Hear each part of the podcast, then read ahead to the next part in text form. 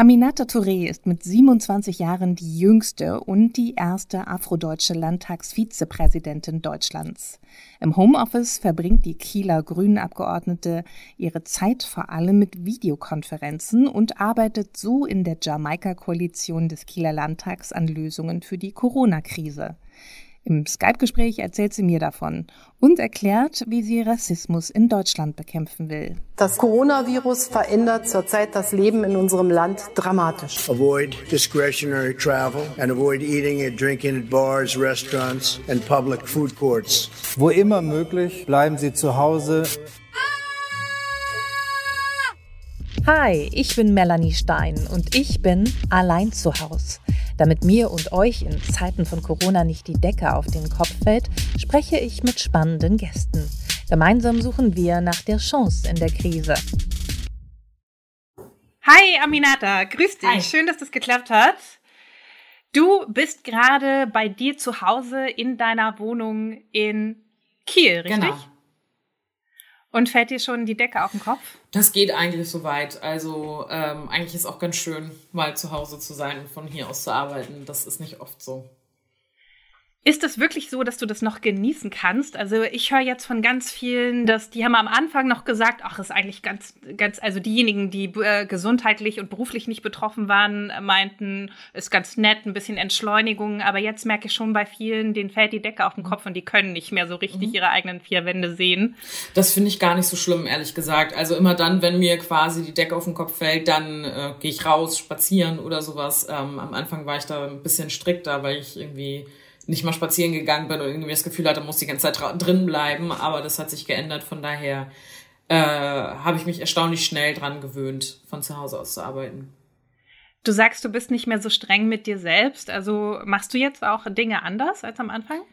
Ja, mehr rausgehen tatsächlich einfach. Also da gar nicht mal so viel Angst davor zu haben, Menschen zu begegnen quasi. Also da war ich am Anfang mir halt einfach nicht so sicher, wie, wie die Leute das ähm, handhaben draußen tatsächlich. Äh, und dann war ich irgendwie die ganze Zeit quasi isoliert drin und irgendwie habe ich mir das jetzt ein bisschen mehr angewöhnt, rauszugehen, spazieren zu gehen. Wie viele Telefonkonferenzen hast du denn so am Tag? Eigentlich den ganzen Tag über, von morgens bis abends. Also ich weiß nicht, wie viele das sind, ähm, weil das von Tag zu Tag auch unterschiedlich ist. Aber wir versuchen ja unsere parlamentarische Arbeit einfach fortlaufen ähm, zu lassen. Das heißt, die Termine, die man sonst physisch hat, hat man jetzt per Telefonkonferenzen und äh, Treffen, die man sonst gehabt hätte, macht man jetzt auch telefonisch. Du hast mal in einem Interview gesagt, dass Politik für junge Leute gar nicht so spannend ist, was auch an den Formaten mhm. sozusagen liegt. Also siehst du da gerade auch eine Chance? Bringt das auch Positives mit sich? Wie nimmst du das gerade wahr? Weiß ich nicht, ehrlich gesagt. Also ich glaube ehrlich gesagt nicht, dass das ähm, spannender für Menschen ist, in Telefonkonferenzen parlamentarische Arbeit zu machen. Telefonkonferenzen ermöglichen natürlich vielen Menschen, unabhängig davon, wo sie sind, daran teilzunehmen. Ähm, aber ersetzt, glaube ich, nicht das Zwischenmenschliche, was es braucht, um zu merken, möchte ich jetzt Teil dieser Partei sein oder nicht. Das heißt, dir fehlen schon die, die zwischenmenschlichen Interaktionen sehr. Ich würde gar also ja, auf jeden Fall. Ähm, aber es ist gar nicht so, dass ich ähm, in so einem Modus bin, dass ich die ganze Zeit denke, oh, das fehlt mir jetzt oder das vermisse ich, weil man die ganze Zeit in einem Modus ist, in dem man ähm, einfach an Lösungen arbeitet. Also ich habe nicht so viel Zeit, um darüber nachzudenken, dass ich jetzt dies und das gerne mach, mal machen würde. Natürlich hat man das irgendwie nach dem Feierabend irgendwann mal, aber es ist so eine außergewöhnliche Situation, dass man sich eher die Frage stellt, was kann man dazu beitragen, dass diese Situation beendet ist und nicht so sehr, oh Gott, äh, für mich persönlich ist das jetzt total schlimm, weil ich einfach auch nicht zu den Gruppen in dieser Gesellschaft gehöre, äh, für die das jetzt schwierig ist. Also man hört viele Töne von Menschen, die die es nicht so hart getroffen hat quasi, die von Dingen sprechen, die sie vermissen, die total berechtigt sind, ähm, die ihnen im Alltag fehlt. Aber wenn ich mir ähm, anhöre, wie es Frauen geht, die beispielsweise Gewalt erfahren, Kinder und Jugendliche, also das sind ja die Bereiche, die ich bearbeite, oder ähm, die Situation für Menschen, die auf der Flucht sind, die in, äh, ähm, in Lagern arbeiten, da komme ich mir einfach immer falsch vor, mich in diesen Gedanken zu verlieren, wie schlecht ich mich fühle, weil ich in meiner geräumigen Wohnung von zu Hause aus arbeite. Also deswegen ist das irgendwie nicht so der Modus, in dem ich unterwegs bin. Was ich wirklich persönlich sehr krass vermisse, ist einfach tatsächlich meine Familie und meine Freundinnen. So und äh, gerade meine Familie. Ähm, aber auch das kriegen wir gerade über Videokonferenzen hin und das ist ganz schön. Und ähm, bei denjenigen, die das Haus nicht verlassen sollen oder nicht einkaufen gehen sollen, organisieren wir das in der Familie auch so, dass wir die Einkäufe übernehmen. So und von daher sieht man sich tatsächlich dann auch ab und dann mal, wenn man die Einkäufe vorbeibringt. Wir haben eine Kategorie mhm. in dem Podcast und die heißt Fünf Dinge, die ich am liebsten zu Hause mache. Was ist das bei dir? Lesen, schreiben, entspannen, mit meiner Familie telefonieren und Freundinnen und meine Haare machen. deine Haare ja. machen? Wie machst du deine Haare? Ganz unterschiedlich. Also ich mache, äh, ich habe ja ab und zu oder ganz oft eigentlich auch Braids oder trage meine Haare ähm, natürlich und das sind alles immer sehr intensive Prozeduren und äh, das mache ich immer ganz gerne. Ähm, am liebsten zu Hause und nicht, wenn ich unterwegs bin. Das ist von Vorteil, auch wenn man das selbst kann. Mhm. Also ich merke das gerade so, ich ähm, so langsam wird mein Pony sehr lang. Mhm. Ja, ist auch, so ja, ist auch ein bisschen der Not geschuldet, weil es kaum Friseurinnen gibt für Afrohaare, ähm, dass man das selber sich beibringen muss. Ah. Mhm. Das ist natürlich auch ein ganz, ganz großes Thema mhm. in, in deiner Arbeit. Die ersten Jahre deines Lebens warst du in einem Flüchtlingsheim, hast erst mit zwölf, du und deine Familie haben die deutsche Staatsbürgerschaft bekommen. Wie möchtest du in deiner politischen Arbeit erreichen, dass es mehr Gerechtigkeit gibt? Ähm, durch unterschiedliche Maßnahmen. Also ich glaube, dass die Politik, die man macht, immer davon beeinflusst ist, auch ein Stück weit, wie man aufgewachsen ist und in welcher Lebensrealität man lebt. Äh, bei mir ist das sehr prominent. Die Menschen wissen, dass ich so ähm, aufgewachsen bin quasi und äh, können nachvollziehen, warum ich mich politisch auch für diese Themen einsetze. Ich glaube, dass es bei allen Menschen so ist, dass die Tatsache, woher sie kommen, wie sie aufgewachsen sind, den Blick auf diese Gesellschaft und auf Möglichkeiten und Chancen verändern. Das heißt, einerseits glaube ich, ist es wichtig, dass man unterschiedliche Lebensrealitäten vertreten hat in Form von Politikerinnen. Ähm, und dass man aber auch auf der anderen Seite sich politische Maßnahmen ganz konkret anguckt. Ähm, ich kann viel ableiten von dem, was ich persönlich erfahren habe oder erlebt habe, wie es ist, hier in Duldung zu leben, ohne sicheren Aufenthalt zu leben. Ähm, aber das alleine ermöglicht mir nicht, einen universellen Blick auf Flüchtlingspolitik zu machen, sondern dafür muss ich im Austausch sein mit Menschen, die es heute betrifft ich muss mich mit, äh, mit der derzeitigen Rechtslage auseinandersetzen, mich mit Organisationen auseinandersetzen, mir das Weltgeschehen ein Stück weit anzugucken, weil das natürlich immer davon abhängt, ähm, wie viel Menschen hierher kommen oder Zuflucht suchen. Äh, all das versuche ich zusammenzubinden und dann eine politische Positionierung zu finden und mich dann für Dinge einzusetzen, wie zum Beispiel bei den Koalitionsverhandlungen haben wir Grüne uns für eingesetzt in Schleswig-Holstein, dass wir ein humanitäres Aufnahmeprogramm machen für 500 Menschen, für besonders schutzbedürftige Menschen. Jetzt gerade in der Situation setzen wir uns intensiv dafür ein, dass Menschen, die auf der Insel Lesbos sind, äh, nach Deutschland kommen und auch explizit nach Schleswig-Holstein kommen. Und das sind nur ein, zwei Beispiele, äh, an denen ich arbeite. Und äh, abgesehen von der Thematik Flucht und Migration ist es mir halt auch wichtig, deutlich zu machen, dass egal wie sehr man vermeintlich ähm, integriert ist in dieser Gesellschaft, wir ein Riesenproblem haben und das ist Rassismus ähm, wenn man nicht akzeptiert wird als Teil dieser Gesellschaft aufgrund der Tatsache, dass die Eltern von woanders kommen, dass man eine andere Hautfarbe hat, eigentlich eine, die nicht weiß ist. Ähm, all diese Faktoren führen dazu, dass die Bedingungen für einen schlechter sind in dieser Gesellschaft. Das also ganz oft fußt, fußt Rassismus oder fußen Ungerechtigkeiten ja auch auf Unwissenheit. Was sind so Dinge, die du glaubst, sollte jeder wissen über Rassismus in Deutschland? Mhm. Dass es kein gefühltes Problem ist, ähm, sondern dass es sich um strukturelle Benachteiligung handelt. Äh, was ich damit ganz konkret meine, ist, es geht ganz oft in der Diskussion in Deutschland, äh, wenn wir über Rassismus sprechen, darüber, dass Leute sich nicht so anstellen sollen oder nicht so haben sollen, wenn es um bestimmte Begrifflichkeiten geht. Oder dass es vielleicht nicht so böse gemeint war und man vielleicht sehr sensibel ist zum Beispiel. Und äh, die Erfahrungsebene, die viele Menschen haben, die von Rassismus betroffen sind, zeigen aber, dass es hierbei nicht darum geht, dass man einmal einen dummen Spruch in seinem Leben bekommen hat, sondern seitdem man eigentlich denken kann, in eine bestimmte Schublade gesteckt wird, bestimmte Eigenschaften einem zugeordnet werden, die alle in der Regel negativ sind. Man in Mithaftung genommen wird für negative Eigenschaften, die eine Person aus einer Minderheit beispielsweise ähm, an zutage gelegt hat und äh, dann wird so getan, als würde die gesamte Gruppe so sein. Und es geht einfach auch nachweislich um die Frage von, welche Chancen habe ich. Und wenn die Tatsache, dass mein Nachname oder meine Hautfarbe dazu führt, dass ich schlechter Jobs bekomme oder dass ich benachteiligt werde, ähm, dann ist das keine Frage mehr von, ach Mensch, die hat sich mal so, sondern faktisch verschlechtert sich dein Leben dadurch.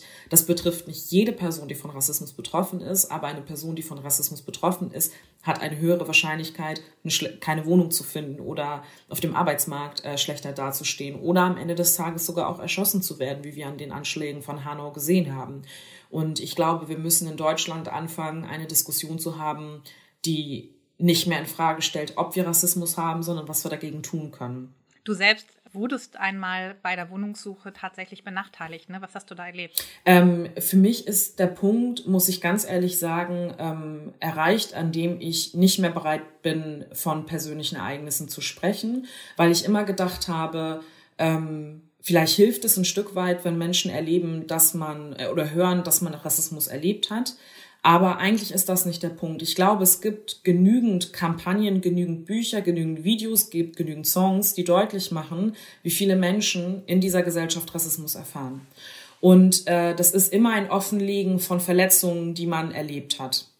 Und äh, ich habe ganz oft oder wähle ganz oft den Weg zum Beispiel bei Reden oder bei, bei, bei, weiß ich nicht, im Austausch mit Gruppen davon zu berichten, es passiert tatsächlich. Und ich glaube, das ist aber eine Erfahrung, die wir seit über 500 Jahren haben, dass das stattfindet. Und ich glaube, wir müssen einen Schritt weiterkommen quasi. Und äh, ich fand zum Beispiel die, den Hashtag MeToo, also Me und dann Too als zwei ausgeschrieben, sehr hilfreich, ähm, um Eindrücke zu sammeln von Menschen, die einen Migrationshintergrund haben in Deutschland, die davon berichten, was sie alles täglich erleben. Es hat nicht dazu geführt, dass es ein breiteres Verständnis insgesamt, glaube ich, gab oder dass auch Politik sich dieser Aufgabe krass angenommen hat, sondern dass man immer wieder Erklärungen findet, um zu erklären, warum Rassismus nicht existiert.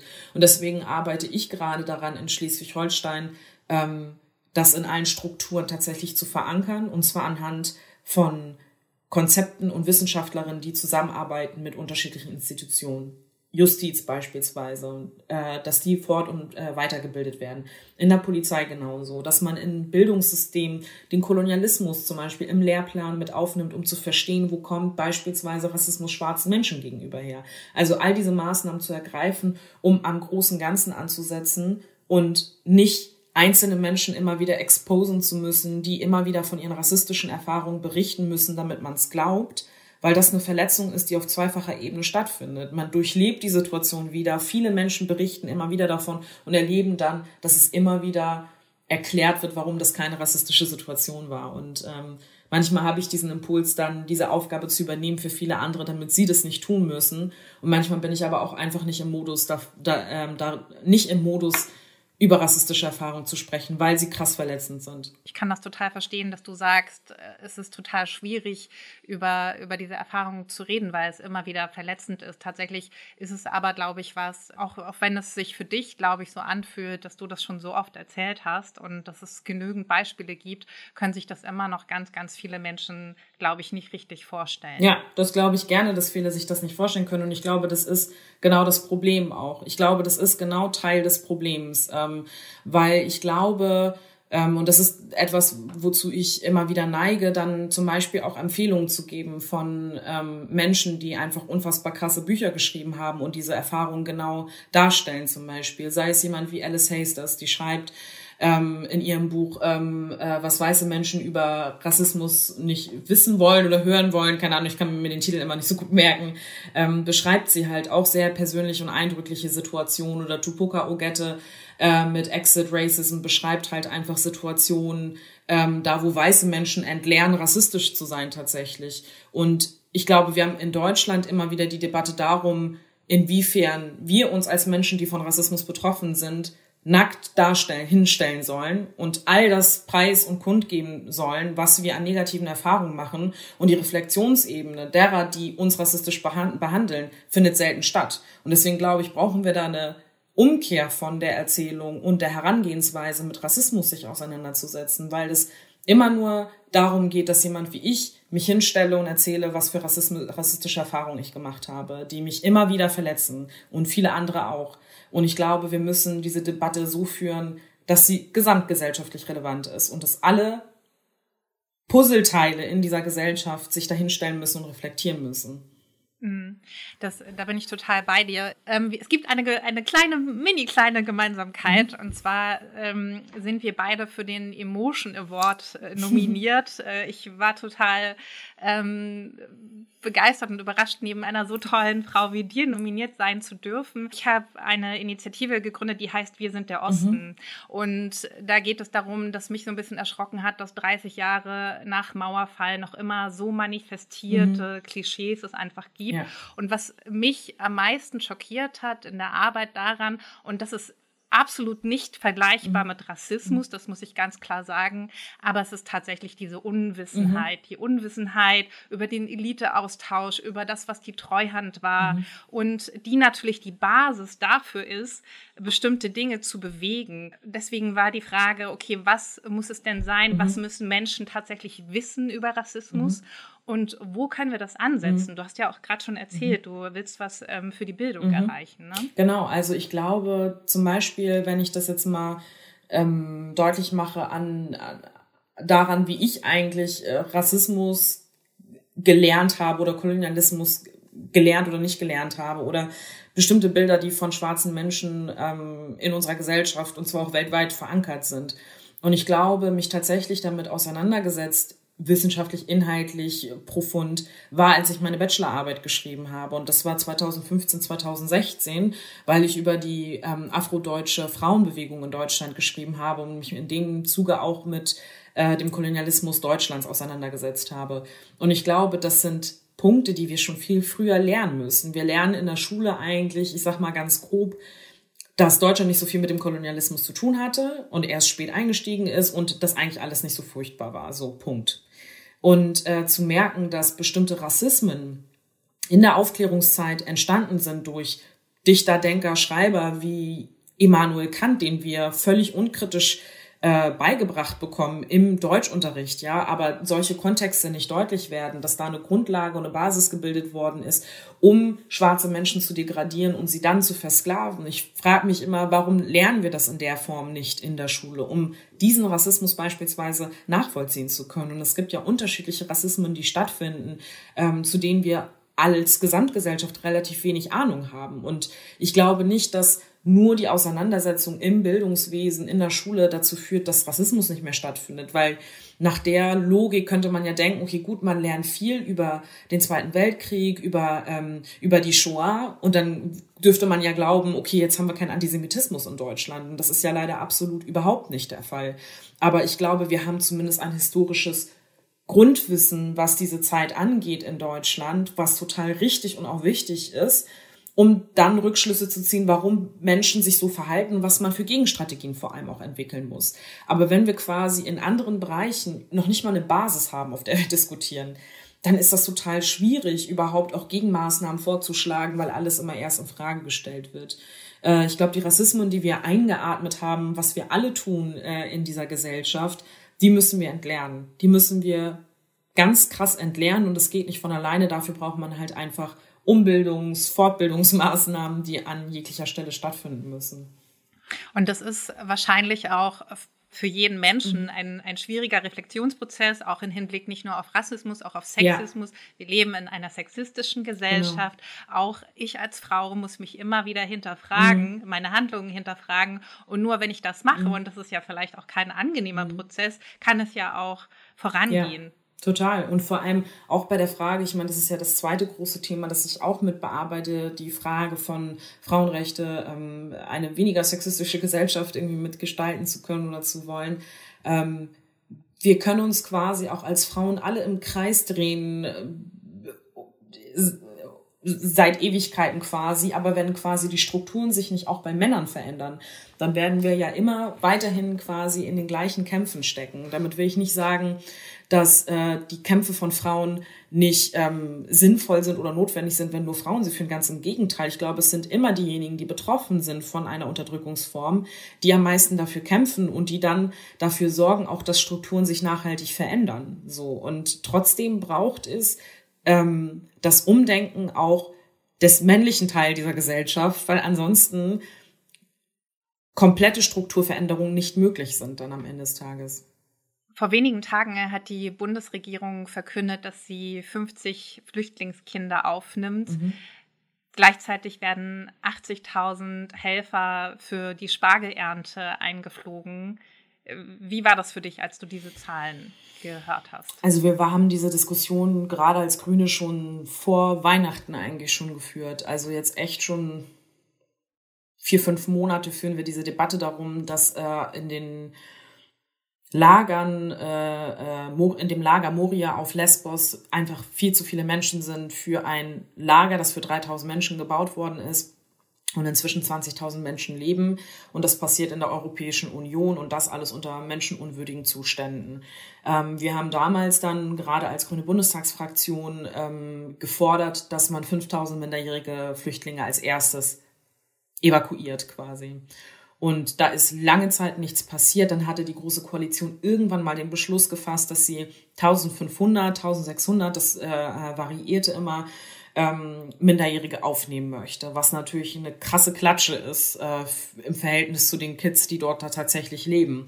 Und ähm, wir haben gefordert, dass wir das einfach machen, dass wir als Deutschland, als Bundesrepublik diesen Schritt gehen, weil ähm, man seit Jahren über einen europäischen Verteilungsmechanismus spricht und der nie stattgefunden hat.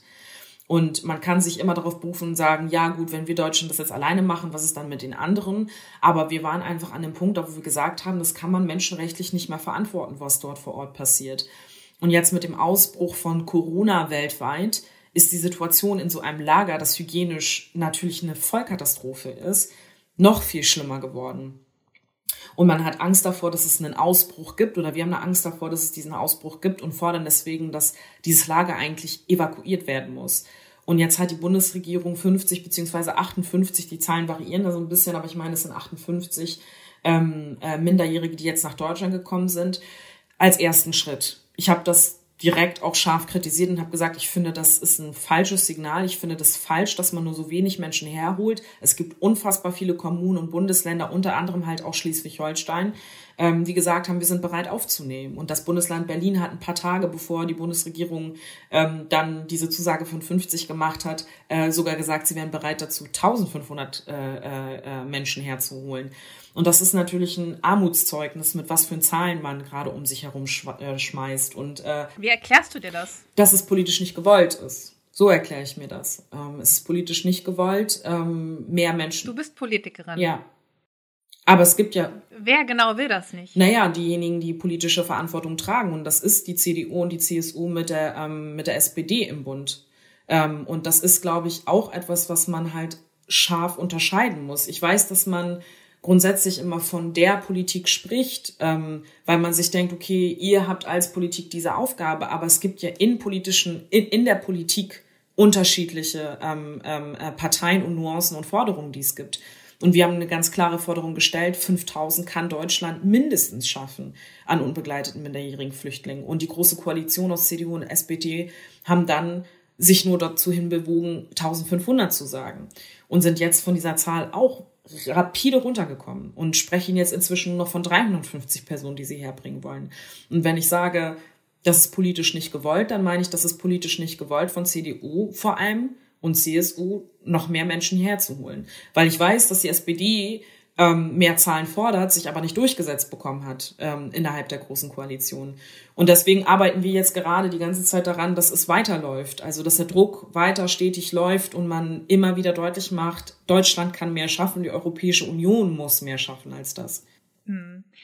Eigentlich sollte ja auch äh, diese Zeit von Corona eine Zeit sein, in der eigentlich viele Menschen sehen, die Dinge funktionieren nur in Solidarität, mhm. gemeinsam.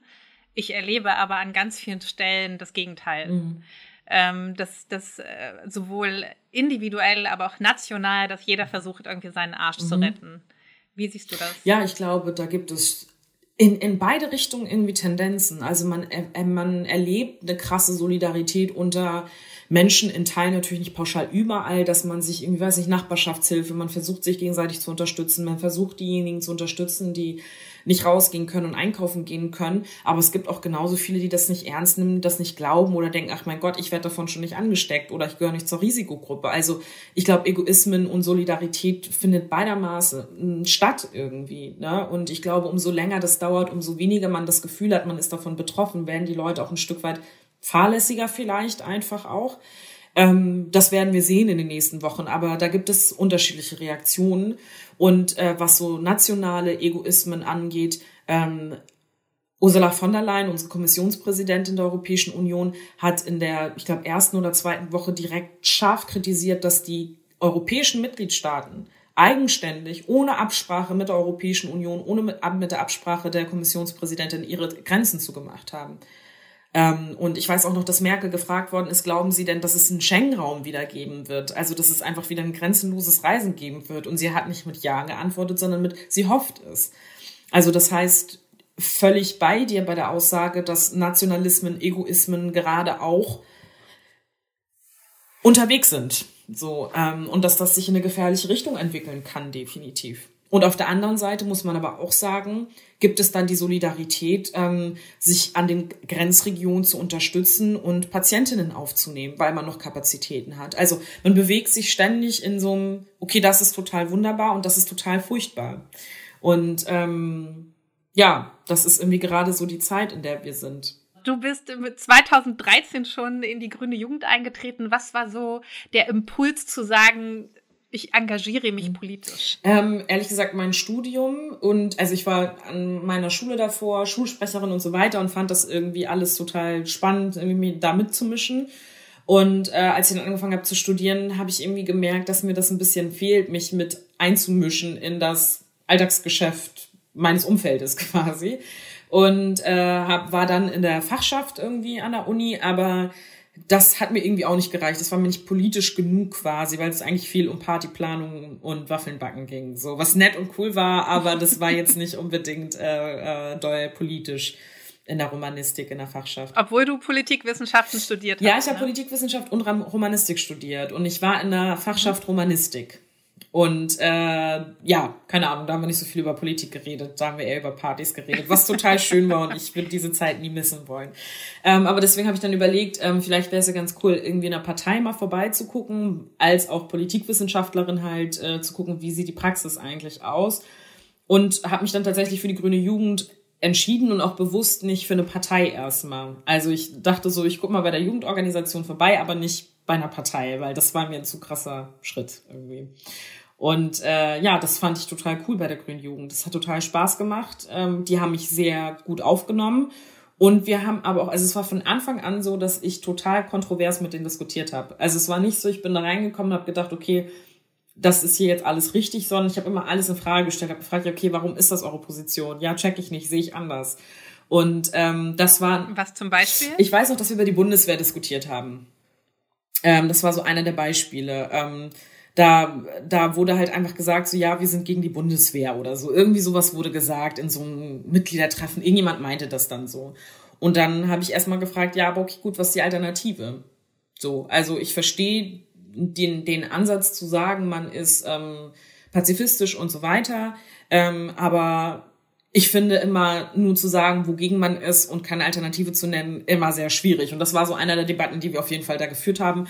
Und da, wo man auch einfach kontrovers diskutiert hat, ohne dass man am nächsten Tag dachte, okay, ähm, ich finde die, diesen Laden jetzt scheiße, ich rede jetzt nicht mehr mit denen oder die finden mich jetzt scheiße, sondern es gibt halt unterschiedliche Meinungen, was das angeht. so ne Und äh, die Partei hat da eine ganz klare Haltung und ist da ganz klar positioniert und sagt, ja natürlich, wir haben eine Parlamentsarmee und das auch aus den Lehren des Zweiten Weltkriegs und so weiter. Also diese Kontroversen fand ich einfach spannend zu diskutieren und ähm, da lernt man ja auch schnell argumentieren und gegenargumentieren und ähm, ja, sich für eine Position streiten oder auch nicht. So, ähm, und was es bedeutet, Teil einer Partei oder einer Organisation zu sein, dass man nicht immer alle zu 100 Prozent mitträgt. ähm, aber den Grundsatz ein Stück weit mittragen kann. Und das waren für mich die Frage von Menschenrechte und auf der anderen Seite ähm, sich um die Fragen der Klimagerechtigkeit auseinanderzusetzen im gleichen Maße. Und das fand ich sehr attraktiv und bin da geblieben, ja. Und äh, was hat den Impuls für die Kandidatur zum Landtag gegeben?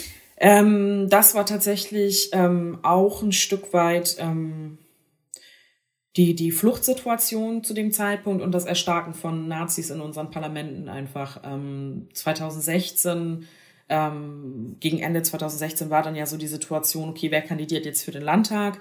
Und da gab es Menschen, die mir gut zugesprochen haben, Menschen, die mir komplett davon abgeraten haben, also beides. und ähm, ich habe halt gedacht, okay, eigentlich könnte ich auch gut was anderes machen mit 24, 23, 24 zu dem Zeitpunkt. Ähm, aber habe dann irgendwie auch gedacht, okay, jetzt ist irgendwie auch eine krass relevante Zeit einfach, ähm, um sich politisch einzubringen.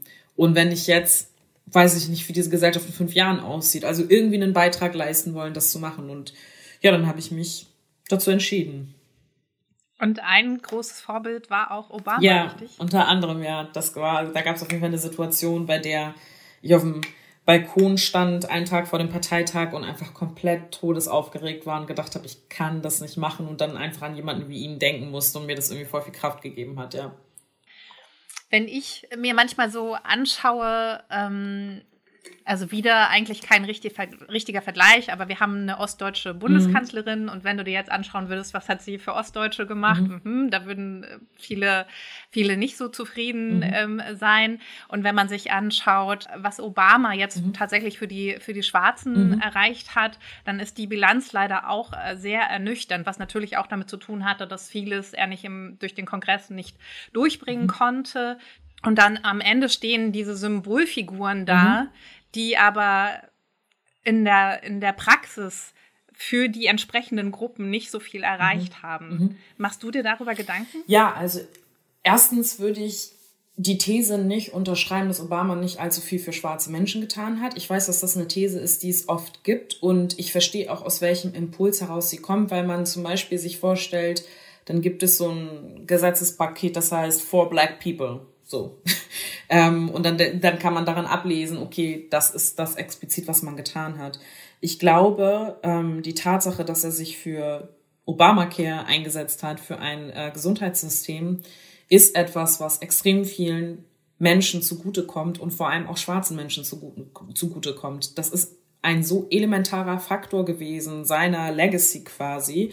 Und ähm, er war ein Präsident, der für natürlich alle US-Bürgerinnen da war. Ich meine, die, die, die Herausforderung als Minderheit oder als Besonderheit in so einem politischen System ist ja, alle erwarten, du machst dann nur was für deine Peer Group quasi, ähm, trägst aber die Verantwortung für alle Menschen. Und darüber sind äh, sich Angela Merkel und Obama beide gleichermaßen sehr stark bewusst. So und äh, trotzdem kann man zu Recht Kritik auch daran üben, dass man noch hätte mehr tun können für bestimmte Gruppen in dieser Bevölkerung. Ähm, aber gerade wenn man ein solches Amt einnimmt wie Bundeskanzlerin oder ähm, äh, Präsident der Vereinigten Staaten, dann ist man der Präsident oder die Bundeskanzlerin aller.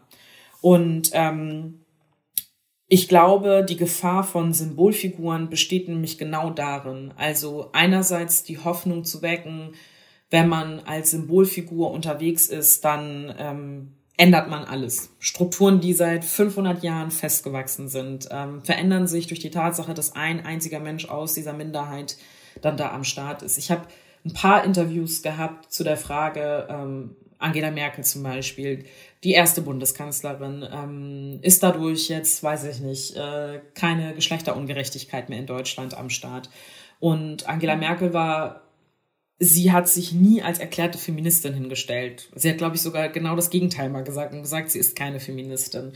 Und nichtsdestotrotz ist sie für viele Frauen einfach, ähm, nicht nur in Deutschland, sondern, glaube ich, auch weltweit einfach eine krasse Vorbildsfunktion und eine Figur, die vielen Frauen das Zeichen gibt, so, okay, ich kann es auch schaffen.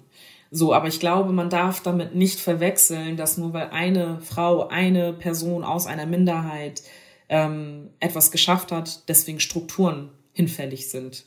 Das stimmt definitiv nicht. Und die Frage ist deshalb ja auch, setzt man sich dann explizit dafür ein, dass beispielsweise Frauen vermehrt in solche Strukturen mit reinkommen, dass Frauen in den unterschiedlichsten Bereichen besser verdienen und so weiter und so fort. Also das ist eher, ehrlich gesagt, die krasse Aufgabe, die man dann hat. Ähm, meiner Meinung nach, wenn man sich für diese Gruppen einsetzen möchte. Und äh, einige sagen ganz klar, sie wollen oder tun das nicht und andere sagen, sie möchten das explizit tun. Und ähm, ich habe am Anfang durchaus auch die Angst und auch den Respekt davor gehabt und den Respekt habe ich bis heute auch, dass Leute natürlich die Erwartungshaltung haben, jetzt verändern sich viele Sachen und ich kämpfe auch dafür, dass viele Sachen sich verändern und dass Strukturen sich verändern. Deswegen habe ich mich dafür eingesetzt, dass es einen Landesaktionsplan gegen Rassismus gibt. Ich hätte auch ins Parlament laufen können und sagen können, ich will mit diesen ganzen Themen nichts zu tun haben, weil ähm, das sowieso schon anstrengend ist. Egal, ob ich über diese Themen spreche oder nicht, die Leute ordnen es mir zu, aber mir war es halt wichtig, nicht nur als Symbolfigur da zu sein, sondern auch strukturell an Fragen zu arbeiten und gleichzeitig aber auch die Erwartungshaltung, die Menschen an mich haben, ein Stück weit zu drücken. Ich sage immer wieder, Leute, ich werde das, ich will das nicht und ich kann das nicht alleine schaffen. So ein politisches System oder eine gesellschaftliche Struktur alleine zu verändern, wie soll das aussehen? So. Und unsere politische Struktur, unsere parlamentarische Demokratie lässt es zu, dass wir in solche Räume reingehen können. Und ich weiß wohl über die Hürden und die Hindernisse, warum Menschen das nicht tun. Warum Frauen weniger in, äh, in, in der Politik sind, warum Minderheiten nicht in der Politik sind. Aber deswegen habe ich die Erwartungshaltung, dass die Strukturen sich verändern und versuche innerhalb der Strukturen die Strukturen durchlässiger zu machen und auf der anderen Seite auf Frauen zuzugehen, auf Minderheiten zuzugehen, auf Frauen zuzugehen, die zu Minderheiten gehören, äh, was auch immer, ja, ähm, dass sie in diese Räume strömen und dass wir uns zusammentun und uns gegenseitig ermutigen. So, das ist quasi so dieser Zweiklang, mit dem ich unterwegs bin, aber immer klar adressiert, ich werde das nicht, ich kann das nicht und ich, es ist überhaupt nicht in meiner Macht, alleine Strukturen alleine zu verändern. Das können wir nur zusammen. Ja, absolut, absolut. In Hinblick auf Obama, ähm, um da auf deine Antwort nochmal einzugehen, das, das war jetzt im Hinblick darauf, dass sich halt äh, Rassismus und mhm. Polizeigewalt mhm. eher leider noch erhöht haben. Mhm. Das mündete dann auch in der Wahl eines bestimmten Präsidenten. Ja. Und ähm, das ist natürlich, das muss äh, total furchtbar sein, ne? Mhm. wenn man so viel, auch, auch die kleinen Schritte, die geschaffen waren, wenn man dann zugucken muss, wie alles wieder mhm. eingerissen wird. Und mir ist das sehr in Erinnerung geblieben, wie Obama nach der Wahl von Trump gesagt hat, naja, Geschichte geht nicht immer nach ja. vorne, sondern es gibt auch Wege zurück ja. und die muss man irgendwie aushalten. Ja, total. Und ich glaube, das ist ja auch ähm, das, was total demotivierend ist, gerade für Menschen, die Hoffnung aufgebaut haben und auch Hoffnung geschenkt bekommen haben durch bestimmte Figuren, durch, durch bestimmte Menschen, durch, durch bestimmte Prozesse, ähm, mhm. dass ein Fortschritt ganz oft auch ähm, einen Rückschritt mit sich bringt, einen Widerstand mit sich bringt. Und äh, es hätte keinen krasseren Widerstand oder keine krassere Gegenfigur zu Obama als Trump geben können. So und ähm, es hat halt deutlich gemacht, entgegen der Erzählung, wenn Obama es schafft, schaffen es alle nach dem Motto, hätte Obama auch nur einen Tag wie Trump gehandelt, der wäre nicht mehr im Amt gewesen. Mit allein einer der Vorwürfe, die man Trump macht, ja, sei es irgendwie ähm, Sexual Harassment oder die Art und Weise, wie er Politik macht, dass er lügt, dass er betrügt, all diese Dinge. Wenn Obama auch nur ein ein Hundertstel davon getan hätte, ja, der wäre sofort aus dem, aus dem Amt geflogen. Und das zeigt halt die weiße Vormacht in den USA von Menschen und Männern wie Trump, ja, dass es möglich ist. Äh, und das zeigt nochmal auf so eine absurde Weise, wie wahr es ist, ja, also dass Rassismus existiert, dass Sexismus existiert, das verknüpft sich an der Figur von Trump hervorragend. Was er sich leisten kann und was andere Menschen sich niemals leisten können in so einem hohen Amt. Und es gibt immer nur kleine Schritte, um, um das zu verändern. Ähm, wir leben ja im Moment auch in einem Krisenmodus, mhm. in einer Krise und es wird häufiger auch von Krise als Chance gesprochen. Das ist mhm. natürlich im Hinblick auf die Menschen, die es wirklich hart mhm. trifft, mhm. schwierig. Dennoch glaubst du, dass sich jetzt im Moment auch Dinge verändern, die die Zukunft besser und anders gestalten können? Wo siehst du Hoffnung? ich bin schon so skeptisch. Ähm, weil ähm, ich das ehrlich nicht weiß. Vielleicht bin ich dazu auch zu, dafür auch zu jung. Ich weiß es nicht. Ich, ähm, ich habe so die Befürchtung, ähm, dass wenn die Krise überstanden ist, vieles wieder zurück zum Normalen geht. Also davon kann vieles sehr gut sein. Wir wollen alle wieder ein normales äh, Leben führen, aber die großen Fragen, die wir uns stellen mit Hinblick auf Ungerechtigkeiten jeglicher Form, ähm, sei es die Bezahlung von prekären Jobs, sei es ähm, die Bezahlung von Frauen, ja, die jetzt ja gerade auch hart diskutiert werden, weil viele Frauen in systemrelevanten Berufen arbeiten. All diese Fragen, wo man denkt, so jetzt ist so eine Tür geöffnet, um daran zu arbeiten. Ähm, ich glaube, man hat ein Momentum, um zu argumentieren, warum es so relevant ist. Es gab schon immer einen Grund dafür, ja, um nicht falsch verstanden zu werden. Aber es braucht ja manchmal einfach so politische Momente oder gesellschaftliche Momente, um Veränderung voranbringen zu können.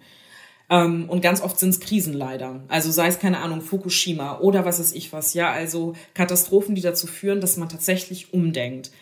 Und äh, wenn man will, dann wäre es gut, wenn man über die Bezahlung von Pflegekräften ernsthafter, besser diskutieren würde, wenn man über die Ausstattung von äh, Krankenhäusern besser sprechen würde und äh, das gesamte Gesundheitssystem letzten Endes, dann wäre das gut. Dann wäre das eine positive, also positive Entwicklung innerhalb einer Krise quasi. Ähm, aber ich habe, um wieder zu dem etwas negativeren Punkt zu kommen, so ein bisschen die Befürchtung, dass alle sich wieder freuen werden, wieder zurück in ein Normal zu kehren quasi. Ähm, und dass vielleicht alles wieder weiterläuft, wie es immer war. ähm, ja. Aber was ist, was ist dieses Normal? Ja, ja. Also ich finde, was wir gerade merken, ist, wie verdammt privilegiert wir sind. Mhm. Ja, also Menschen in anderen Ländern, die wir vielleicht gerne bereisen, nach Thailand oder so, die halt nie reisen können mhm. und und ähm, weil sie sich das finanziell nicht erlauben können und wir die einmal das nicht machen können irgendwie schon eingehen mhm. und und die Frage ist konzentriert sich Politik aktuell zu sehr auf diesen Krisenmodus, wie umgehen mit Corona und nutzt zu wenig die Chance, um vielleicht auch Dinge grundsätzlich zu verändern, zum Beispiel im Hinblick auf die Klimapolitik? Ich glaube, ähm, es gibt Krisen und Krisen. So, ähm, und ähm, es gibt Krisen oder Konflikte, bei denen man auch am besten gestern schon gehandelt hätte und nicht morgen. Ähm, und dann gibt es aber Krisen wie Corona, die keinen, die keine Zeit zulassen, die einfach literally keine Zeit zulassen. Und da, wo du Woche für Woche neue und andere Entscheidungen triffst ähm, und die immer wieder anpassen musst auf die derzeitige Situation. Und es gibt Krisen, bei denen wünsche ich mir, dass man sich darüber Gedanken macht und vernünftige Entscheidungen trifft und nicht von Woche zu Woche ad hoc Entscheidungen zu trifft. Ich will um beim Beispiel Klimakrise zu bleiben, das ist definitiv kein Thema, das erst seit gestern auf der Tagesordnung ist, sondern das, was uns als Partei seit 40 Jahren beschäftigt und viele Menschen noch viel länger. Und bei dem wir definitiv auch nach der Krise und während der Krise weiterhin daran arbeiten werden, weil man die Auswirkungen dessen inzwischen halt schon ähm, auf dieser Welt bemerkt. Ähm, und ich glaube, es gibt unterschiedliche Herangehensweisen. Und ähm, Politik ist manchmal leider auch einfach so, dass man von Krise zu Krise hopst, quasi, und versucht das zu lösen. Ähm, und deswegen glaube ich, ist es notwendig, dass man sich langfristig Gedanken macht über die politischen Bereiche, die man bearbeitet. Und das tun viele auch, muss man auf der anderen Seite ja auch sagen. Also wie oft mir der Vogel gezeigt worden ist, als ich gesagt habe, ich möchte mich für einen Landesaktionsplan gegen Rassismus einsetzen. Und es gab keine, keinen aktuellen Anlass im Sinne von einen Anschlag oder was weiß ich was, sondern weil ich einfach gedacht habe, hinterlegt mit unterschiedlichen Dingen, die ich gelesen habe, die ich gelernt habe im Laufe meiner Zeit oder selbst auch erfahren habe oder Menschen einfach berichtet haben, dass es ein Problem in unserer Gesellschaft ist. Und es braucht dafür keinen Anlass, um dieses Problem anzugehen. Und genauso gibt es Kollegen und Kolleginnen jeglicher Parteien und jeglicher Couleur, die an unterschiedlichen Themenbereichen arbeiten, aber sie werden halt politisch nicht so oder medial nicht so aufgegriffen, weil es jetzt gerade einfach nicht so spannend ist. Ich meine, wenn ich mir Kolleginnen angucke aus meiner Partei, die seit 40 Jahren um das Thema äh, Klima drehen, ja, das hat lange Zeit auch keine Sau interessiert. Und jetzt war es letztes Jahr halt und Anfang diesen Jahres dann schon so, dass mehr Menschen sich damit auseinandergesetzt haben. Äh, wenn man sich den Bereich Flucht und Migration anguckt, ja, äh, bevor die der Summer of Migration war 2015, gab es ja auch schon Leute, die sich mit diesem Thema auseinandergesetzt haben. Die haben viele Dinge ähm, kommen sehen. Und da ist halt die Frage, wie schafft man es, für Themen zu streiten und sie auch in eine Bedeutung dorthin zu bringen, dass äh, man langfristig über sie diskutiert, auch im medialen Aufsehen. Und das, das ist ja aber das Perfide. Es gab dieses Bewusstsein auf einmal in der breiten Bevölkerung mhm. für das Thema Klima. Mhm. Das hat, hat sich auch den, in den Sonntagsfragen wieder mhm. gespiegelt und trotzdem sind mehr Menschen in den Urlaub geflogen. Mhm. Ja, die, die Flieger waren trotzdem ähm, wunderbar ausgelastet. Und, und das, ist, das ist doch die Frage. Also muss man dann nicht in, genau an diesen Punkten auch bestimmte Veränderungen hervorbringen? Absolut. Ähm, denkt man, das ist in einer kompletten Diskrepanz zu dem, was man gerade diskutiert. Aber was uns als Grün wichtig ist, ist wegzukommen von dieser Individualverantwortung, dieses so, jetzt musst du aber weniger Fleisch essen, du weniger fliegen, du weniger Auto fahren und so weiter, was natürlich ein elementarer Faktor ist, um zu reduzieren, ähm, um unseren CO2-Ausstoß zu reduzieren. Aber wir sehen die Verantwortung halt vor allem auch beim Staat und Antworten zu liefern, so und die größerer Natur sind als ich persönlich esse kein Fleisch mehr. Es gibt noch eine Kategorie und die heißt extravertiert versus introvertiert. ich bin ein extrovertierter Mensch. Ähm, auf jeden Fall extrovertiert ähm, vom Charakter her, würde ich sagen.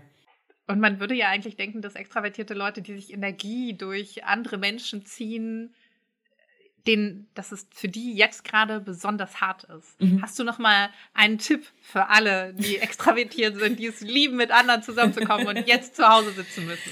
Ja, also vielleicht ist das ja auch mal ganz gut zu merken, dass man nicht der Mittelpunkt des Geschehens ist. Ich weiß es nicht. Also ich, habe da kein, äh, keine perfekte Antwort drauf. Ähm, ähm, gut, ich muss meine Antwort vielleicht noch ein bisschen anpassen, weil ich habe jetzt gesagt, ich bin irgendwie ein extrovertierter Mensch, aber ich kann auch sehr introvertiert sein. Und ich glaube, viele Menschen sind oft überrascht davon, dass ich introvertierter bin, wenn sie mich kennenlernen, als ähm, ich vielleicht wirken mag. Ähm, deswegen, ich bin ein Mensch, der gut auch alleine sein kann oder das auch genießt, irgendwie stundenlang irgendwie für sich zu chillen. Ja, man kann ja immer noch FaceTime schreiben, alles Mögliche, das so auslegen. digital sich mit den vielen Menschen umgeben ja. und dann geht's auch so. Alles klar, dann bedanke ich mich ganz herzlich für das Gespräch, Aminata. Danke, Danke für die Einladung, das hat voll Spaß gemacht. Hat sehr viel Spaß gemacht. Danke dir. ciao. Mach's gut, ciao. Wenn es euch auch Spaß gemacht hat, dann abonniert gern den Podcast und gebt ihm fünf Sterne, wenn ihr wollt. Das Gespräch mit Video findet ihr auf meinem YouTube-Kanal. Bleibt gesund. Wir hören uns, eure Melanie Stein.